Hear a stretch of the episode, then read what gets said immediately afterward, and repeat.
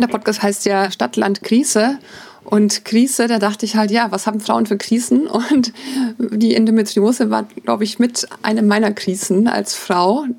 Und Endometriose ist halt einfach eine Krankheit, über die man halt einfach nicht spricht so öffentlich. Das ist so, so auch so ein Tabuthema. Es ist irgendwie was, ja, so im Uterus passiert das, hat man da Schmerzen und es hat ja auch mit der Menstruation was zu tun. Es ist blutig, das ist irgendwie, äh, ja, es ist nicht so, dass ich da jetzt auch am Anfang immer so super einfach drüber sprechen konnte und sagen konnte, ja, ich habe halt Endometriose.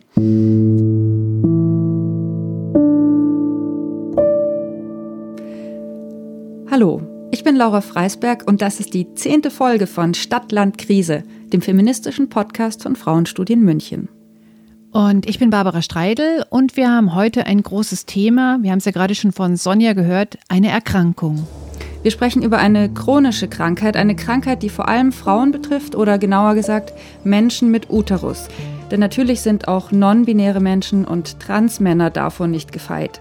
Es geht um Endometriose und der Verein Endometriose Vereinigung Deutschland e.V.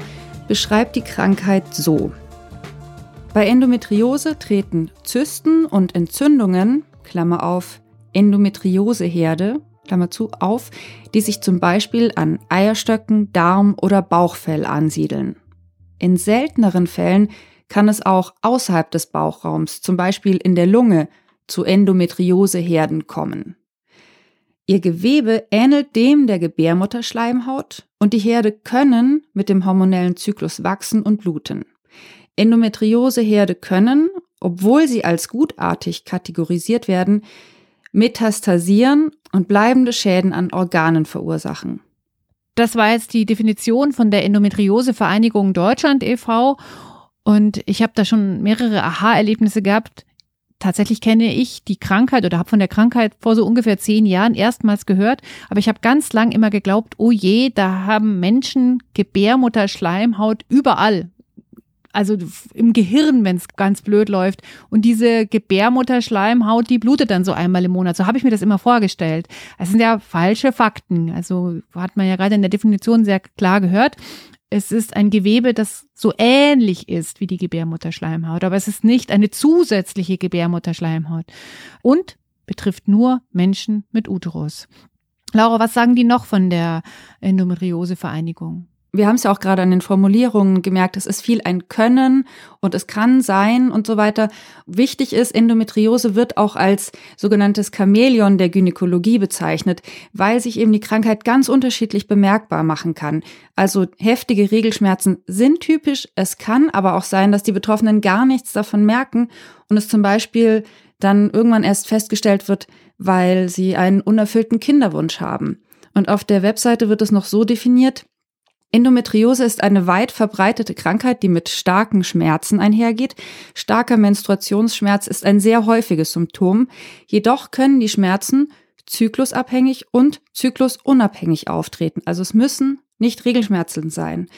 Endometriose kann im ganzen Körper Schmerzen verursachen und die Folge von Endometrioseherden sind chronische Entzündungen, Vernarbungen und Verwachsungen, Blutungen in der Bauchhöhle und oftmals Infertilität. Bei etwa 40 bis 60 Prozent der Frauen, die ungewollt kinderlos bleiben, steckt eine Endometriose dahinter. Ich finde, das muss man erstmal sacken lassen, so eine Information. Ja. Und vor allem mhm. denke ich mir, ähm, wir werden ja heute eine persönliche Geschichte hören von Sonja und wir werden noch eine Geschichte aus deinem Freundeskreis hören. Und bei beiden Frauen war es ja auch, unter anderem gab es eine Kinderwunschthematik. Und wenn man jetzt solche Zahlen liest, denke ich mir, liebe Frauen, Ärztinnen, beim nächsten Mal, wenn ihr eine Patientin habt, die einfach keine Kinder kriegen kann, schaut bitte genau hin. Ja, oder die ganz starke Regelschmerzen hat, weil Schmerz geht ja in sehr vielen Fällen, das wird uns ja auch Sonja noch erzählen, auf jeden Fall einher mit dieser Krankung Endometriose. Es gibt Schätzungen, dass etwa jede zehnte Frau davon betroffen ist. Wir gehen jetzt mal davon aus, dass wenn da von Frau geschrieben wird in den wissenschaftlichen äh, Schriften, dass da Mensch mit Uterus gemeint ist. Also wir würden dann natürlich auch Transmänner, nicht-binäre Personen und so weiter dazu zählen. Wir wollen niemanden ausschließen. Mhm. Was ich auch wichtig finde zu sagen ist, ich habe Sonja nicht überredet, darüber zu sprechen, sondern es war ihre Idee und ihr Wunsch, dass wir hier bei Stadtland Krise in unserem Podcast auch mal über Endometriose sprechen, weil es nämlich eine Krankheit ist, über die man noch viel zu wenig weiß, die auch viel zu wenig bekannt ist und sehr viel Leid könnte wahrscheinlich vermieden werden, wenn die Aufklärung einfach besser wäre. Und ich bin echt froh, dass sie ja so mutig ist, uns ihre Geschichte zu erzählen. Sie fängt an mit dem davor. Ich wollte von ihr wissen, wie sie eigentlich gemerkt hat, dass sie möglicherweise Endometriose hat oder wer es gemerkt hat. Naja, also was ich schon immer hatte oder ganz lange schon habe, sind einfach Regelschmerzen, die halt schon immer so sind, dass man immer Schmerzmittel nehmen musste. Dass man irgendwie einen Tag lang ausgenockt war, mindestens im Monat. Und ähm, es auch so war, dass die Schmerzen einfach immer, immer schlimmer wurden über die Jahre und man aber dann halt leider immer gesagt bekommt, ja, das ist normal, man bekommt Schmerzmittel verschrieben, stell dich nicht so an und so. Und ich war ja auch wirklich über die Jahre bei verschiedenen Frauenärzten und Ärztinnen und das wurde nie, kein einziges Mal irgendwie in den Mund genommen, dieses Wort. Und im Endeffekt habe ich es halt eben gemerkt, ja, über die Schmerzen und natürlich auch über den ähm, unerfüllten Kinderwunsch was sozusagen dann halt auch dann dazu führt, dass man halt genauer hinguckt, was passiert denn da mit einem Körper. Und dann gab es diesen Moment, wo ich auf dem Klo saß und solche Schmerzen hatte, dass ich nicht mehr laufen konnte, mich am Boden gewälzt habe und hatte so, nee, also das kann nicht normal sein. Das ist nicht normal. Das, diese Schmerzen, das ist zu krass. Und im Endeffekt habe ich es dann jetzt selbst diagnostiziert. Ich habe dann gegoogelt und dann habe ich irgendwo, ich glaube in der Zeit war das, also einen Artikel gefunden Spiegel, ich weiß nicht mehr, Spiegel Online, von einer Betroffenen, die hat das beschrieben, wie sie sich fühlt, was sie hat, die Schmerzen beschrieben und ich dachte nur, okay, das bin ich. Das bin ich. Und ich weiß noch genau, ich lag im Bett mit dem Handy. Natürlich, Laptop war da noch nicht. Ich konnte ja auch nicht, nicht stehen so in dem Moment. Hab dann auch die Schmerzmittel erstmal genommen. Lag dann da mit meinen Ibuprofen, irgendwie die höchste Dosis. Das hilft dann auch nicht mehr irgendwann. Und Novagin hilft dann. Das ist, macht aber dann so müde. Und dann saß ich da mit meinem Handy im Bett und habe dann recherchiert und ich gesagt, nee, okay, das muss sein. Und habe dann da halt vom Bett aus irgendwie versucht, da zu telefonieren und mit Leuten Termine zu machen bei der Klinik und mich da zu informieren und genau. Normalerweise muss man da sehr lange warten, nochmal um einen Termin zu bekommen. Das war bei mir aus verschiedenen Gründen nicht so, zum Glück. Also es ist eigentlich so, dass man noch drei Monate Wartezeit hat, mindestens wahrscheinlich jetzt noch länger mit, mit Corona. Aber bei mir war das sehr schnell. Es war auch wirklich akut. Ich ging es wirklich gar nicht gut. Und dann wurde ich operiert und ich dachte halt so, ja, okay, ich habe dann halt so im Netz gelesen, ja, nach zwei Tagen ist man dann wieder raus, alles wieder gut und dann hat man danach keine Schmerzen mehr. Das war ja so das, der Mythos, dass man die Schmerzen danach wechseln. Das habe ich ja gehofft. Ja, deswegen macht man ja so eine Operation, weil man will dann nachher schmerzfrei sein. Ja, es war bei mir aber nicht so. Ich lag dann da im Krankenhaus und hatte dann noch, noch so, am Anfang noch so eine Mitbewohnerin in meinem Zimmer, die hatte die gleiche Diagnose und hatte auch eine Operation. Ihre Operation war irgendwie 20 Minuten und die ist am nächsten Tag wieder aufgestanden, ist rumgelaufen und zwei Tage später war sie irgendwie zu Hause. Und dann bei mir war es dann halt so, meine Operation war ein bisschen länger, mehrere Stunden irgendwie hat es gedauert und dann wollte die Schwester mit mir aufstehen am zweiten Tag und ich, das, das ging überhaupt gar nicht, trotz aller möglichen Schmerzmittel, die ich hatte. Und das war dann halt leider so, dass ich echt das Ganze sich noch ein bisschen hingezogen hat und ich war dann noch zwei Wochen im Krankenhaus und danach in der Reha-Klinik. Das war auch super, dass sie mir dann da empfohlen haben mit der Klinik. Das, da muss man auch selber so ein bisschen aktiv sein und gucken, wo man da hingeht.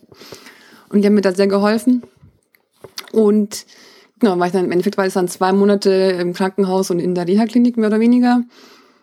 Und danach hat es dann erst richtig angefangen, wo ich denke, okay, jetzt muss man sich irgendwie damit, jetzt muss man irgendwie damit leben, diese, mit dieser Krankheit, was mache ich denn jetzt? Also zwei Sachen, die ich durch das Gespräch mit Sonja wirklich gelernt habe oder nochmal neu gelernt habe. Das eine ist, in unserem Gesundheitssystem ist es sehr von Nutzen, wenn man selber recherchieren kann und sich selber Informationen beschaffen kann.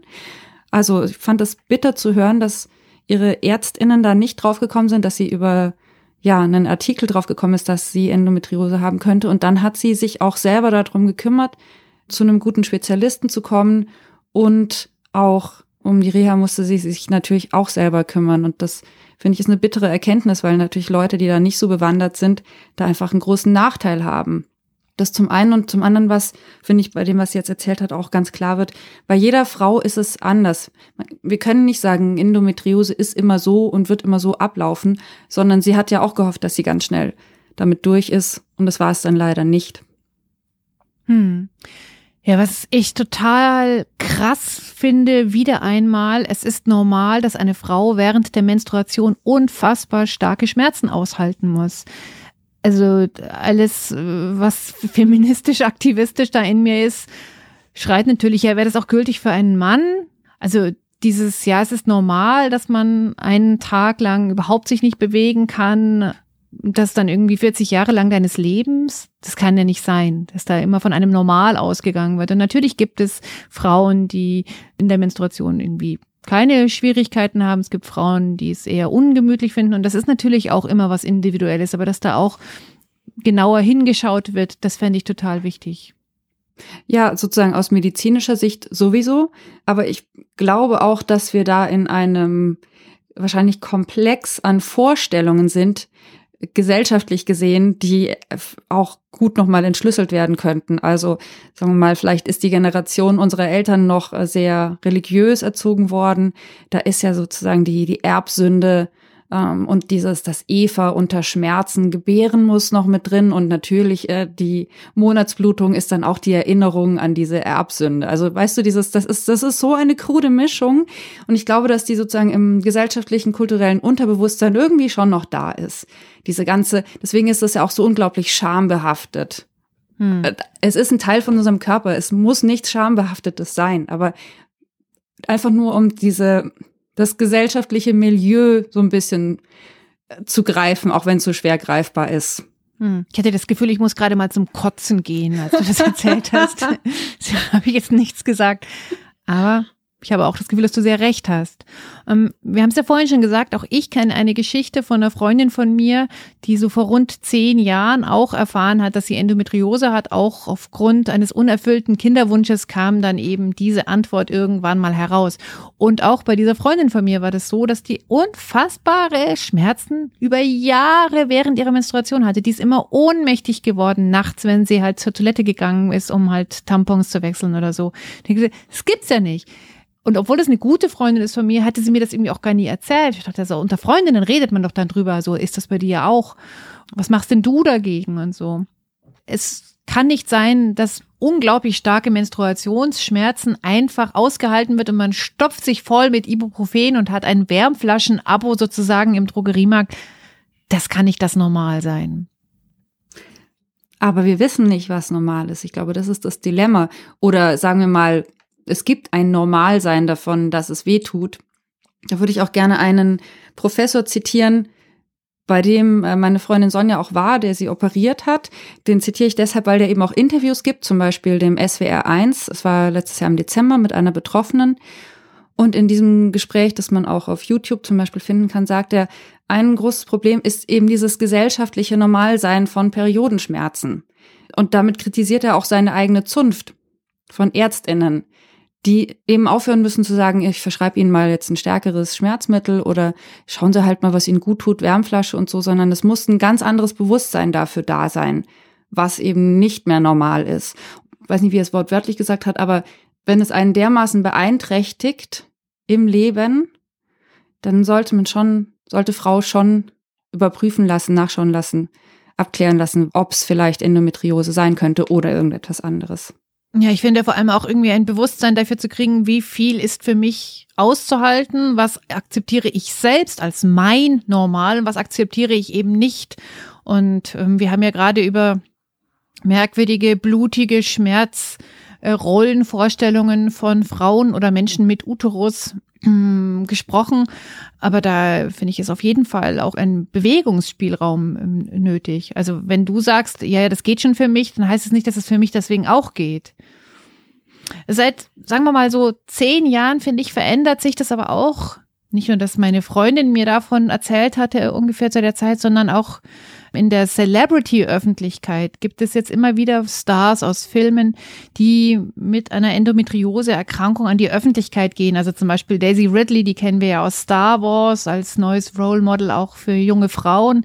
Die hat vor vier, fünf Jahren über Instagram geschrieben, dass sie daran erkrankt. Das ist dann durch die ganzen Bunte und Gala und wie sie alle heißen, diese ganzen bunten äh, Magazine dann gegangen. Aber das ist natürlich trotzdem, auch wenn man sich dann da ähm, wundert, dass sie dann gleich Schminktipps für Frauen mit Endometriose ähm, als nächste Seite bringen. Naja, so krass war es nicht, aber so kam es mir halt irgendwie vor.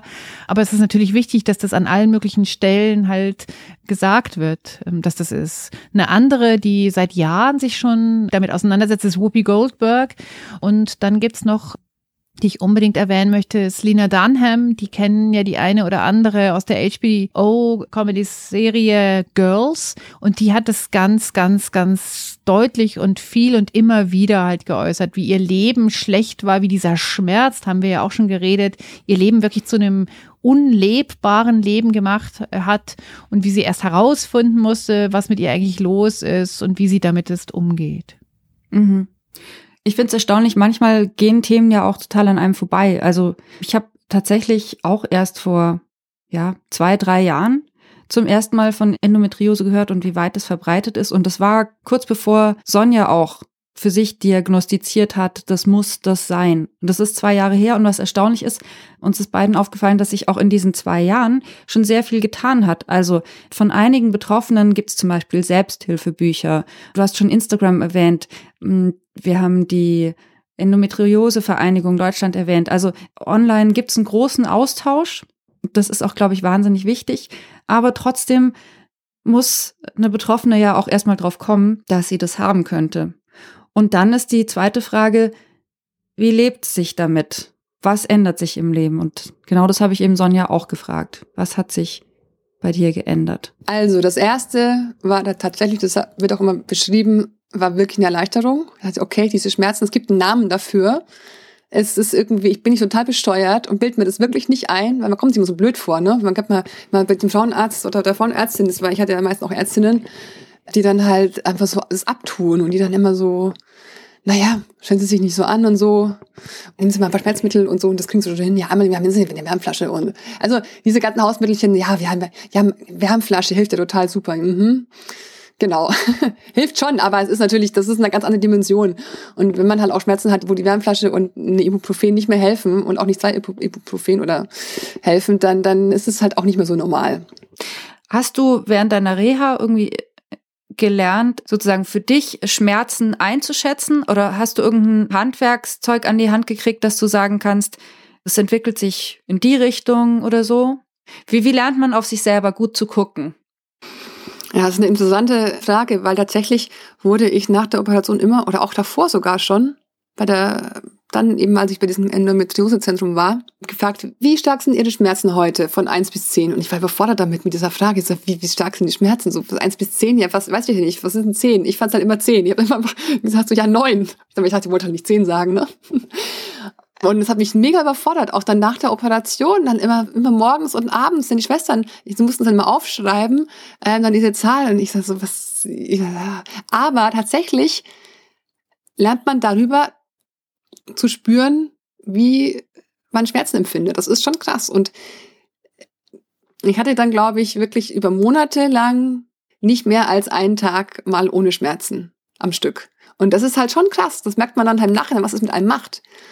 Und das gibt ja auch dieses Schmerzgedächtnis, dass man einfach dann immer Schmerzen hat, obwohl man vielleicht gar keine Ursachen dafür organisch findet. Ja, aber man hat ja trotzdem diese Schmerzen. Und das umzuschalten war, glaube ich, so ein zentraler Punkt dann nach der Operation, nach der Reha, dann, dass man dann halt guckt, okay, besser auf sich achten, dass man dann sich entspannt und sich zurücklehnt und ja, halt einfach auch gute Sachen für sich macht, um damit klarzukommen. Und dann hat es irgendwann aufgehört. Ich weiß auch nicht, ob das dann wirklich an der Akupunktur lag oder an der Osteopathie. Die zwei Behandlungen, glaube ich, haben bei mir schon einen Effekt gehabt.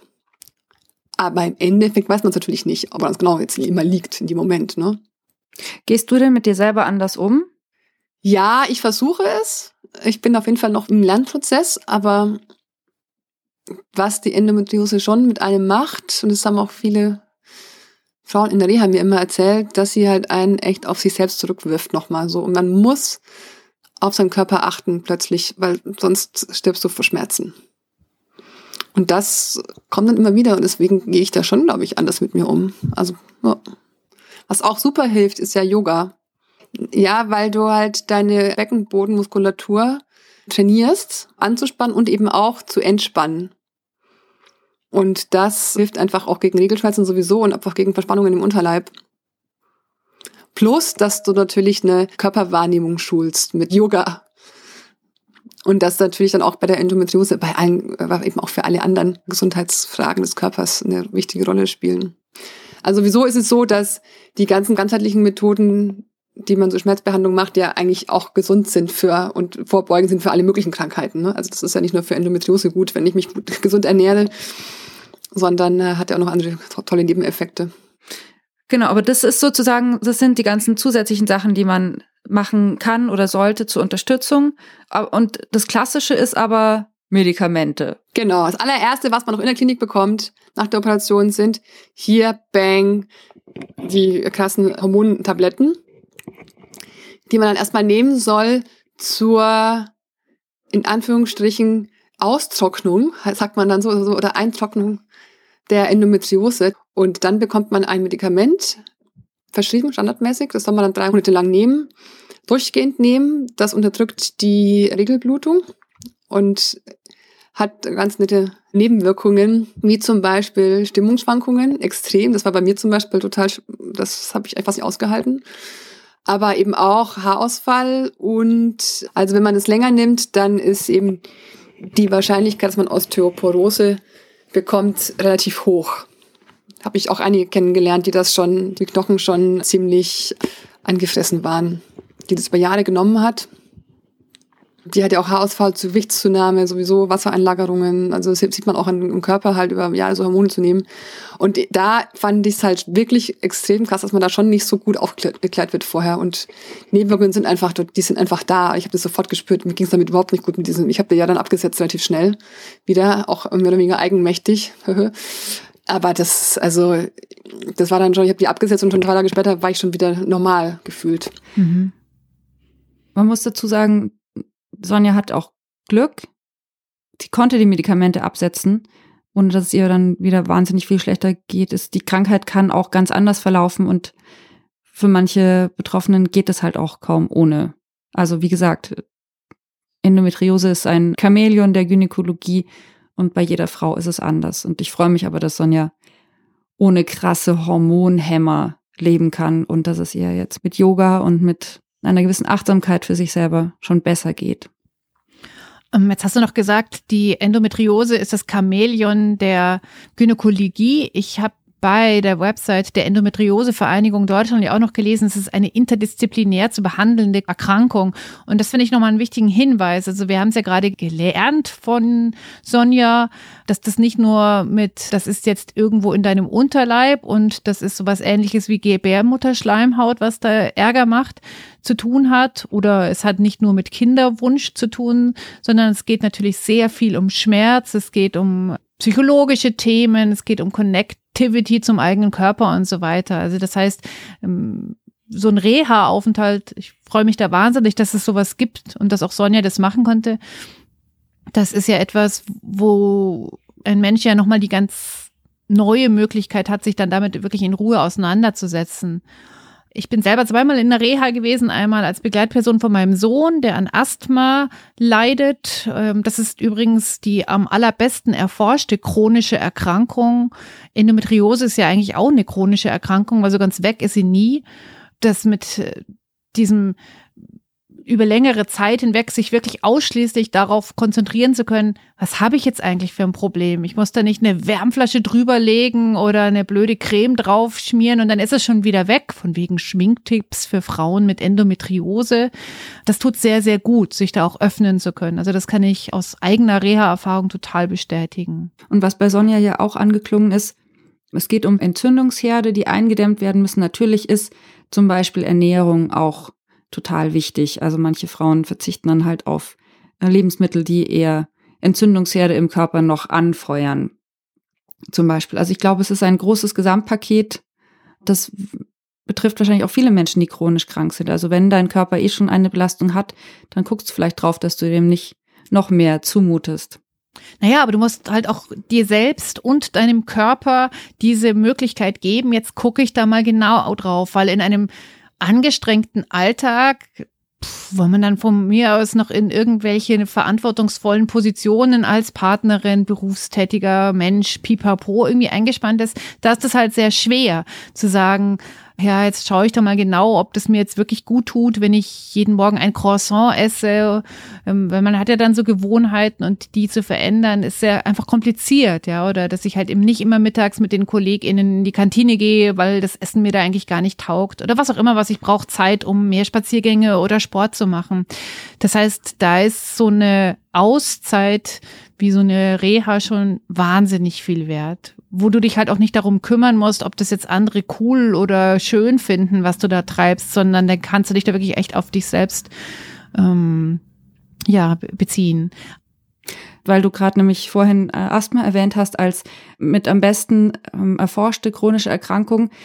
Mm, ich würde gerne eine Frau zitieren, die Berliner Ärztin Dr. Silvia Mechsner, die eben auch Spezialistin in dem Bereich ist. Sie hat in einem Interview mit Zeit Online gesagt, Endometriose als gutartige Erkrankung, die die Lebensqualität zwar stark beeinträchtigt, aber das Leben nicht bedroht, hat keine große Lobby. Also nochmal zu der Frage, warum wird so wenig darüber informiert und warum wird auch so wenig dazu geforscht? Weil warum das da wuchert, was so ähnlich wie die Gebärmutterschleimhaut ist, das weiß man überhaupt nicht. Es gibt Methoden, wie man damit leben kann oder es mildern kann, aber sozusagen an den Kern zu kommen, warum passiert es, das ist noch total unbekannt und das finde ich ziemlich krass. Aber was ich finde, was man von normalen Frauenärztinnen auf jeden Fall erwarten kann, ist, dass zum Beispiel in den Praxen ein Flyer liegt. Es gibt eine Form von Aufklärung ähm, über diese Erkrankung. Also da müssen nicht die neuesten Pillenpräparate oder Hormonspiralen beworben werden, sondern man könnte auch das machen. Also dass man da nicht durch Zufall, durch eine Freundin, die es halt, weil der Kinderwunsch nicht geklappt hat,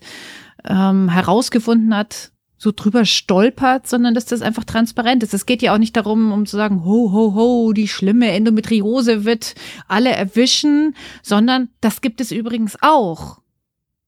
Ja, und auch ein Weg von dem, jetzt stellen Sie sich nicht so an oder ich verschreibe Ihnen ein, ein Schmerz, linderndes Medikament, weil das macht die Endometriose nicht weg. Das ist ja das Krasse. Das deckt es ja einfach nur zu. Und äh, angenommen, die, das wirkt ein paar Jahre, dann haben es die Betroffenen noch ein paar Jahre länger.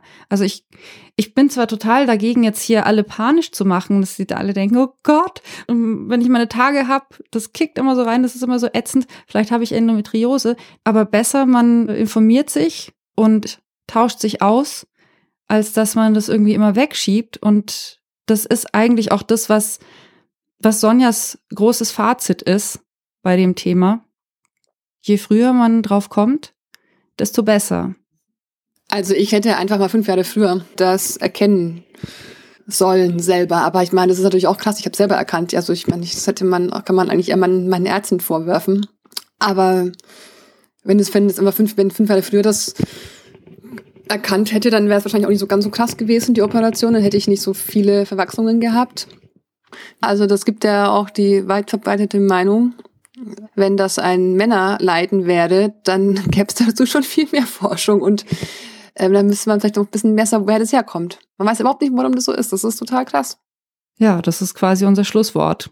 Dem kann ich mich nur anschließen. Ja, ich will schon wieder Amen sagen. wir sollten echt überlegen, ob wir nicht noch einen religiösen Podcast so en passant machen. Ja, genau. Du als äh, Schwester eines Pfarrers Pfarrer. und ich als Heidenkind. Genau. Ja, genau. Mhm. Wir bleiben da dran.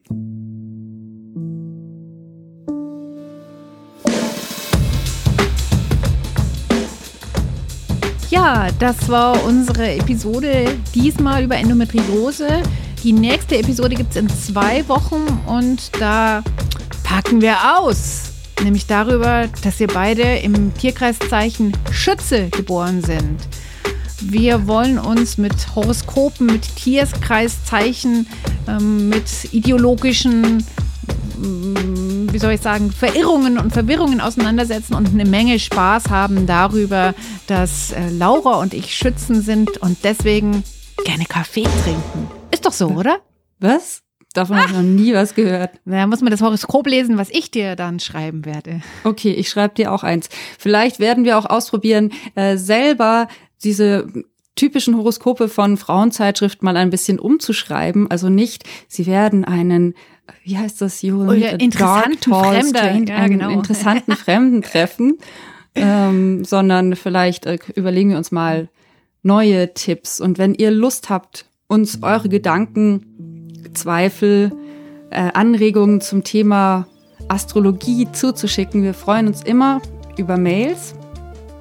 Dann gerne an podcast.frauenstudien-münchen.de oder wenn ihr uns lieber eine WhatsApp schicken wollt, schreibt einfach eine Mail und dann geben wir euch eine Telefonnummer, wo ihr sie hinschicken könnt. Dann seid ihr nämlich in unserem Podcast auch zu hören. Und wenn ihr euch denkt, ja, cool, Sonja hat ein Thema angestoßen, ich hätte auch ein Thema, über das ihr unbedingt mal sprechen sollt, egal ob jetzt mit euch selber wenn, und wenn ihr nicht wollt, dann auch mit anderen Leuten. Äh, wir sind immer froh über Anregungen, was brennt euch auf dem Herzen. Genau, das ist so eine ganz besonders gute Form der Unterstützung von unserem Podcast. Daneben gibt es natürlich noch die klassischen Unterstützungsmöglichkeiten. Ich sage nur Spende, da findet ihr alle Infos auf der Website von Frauenstudien München. Das war's. Eine gute Zeit. Bis bald. Ciao.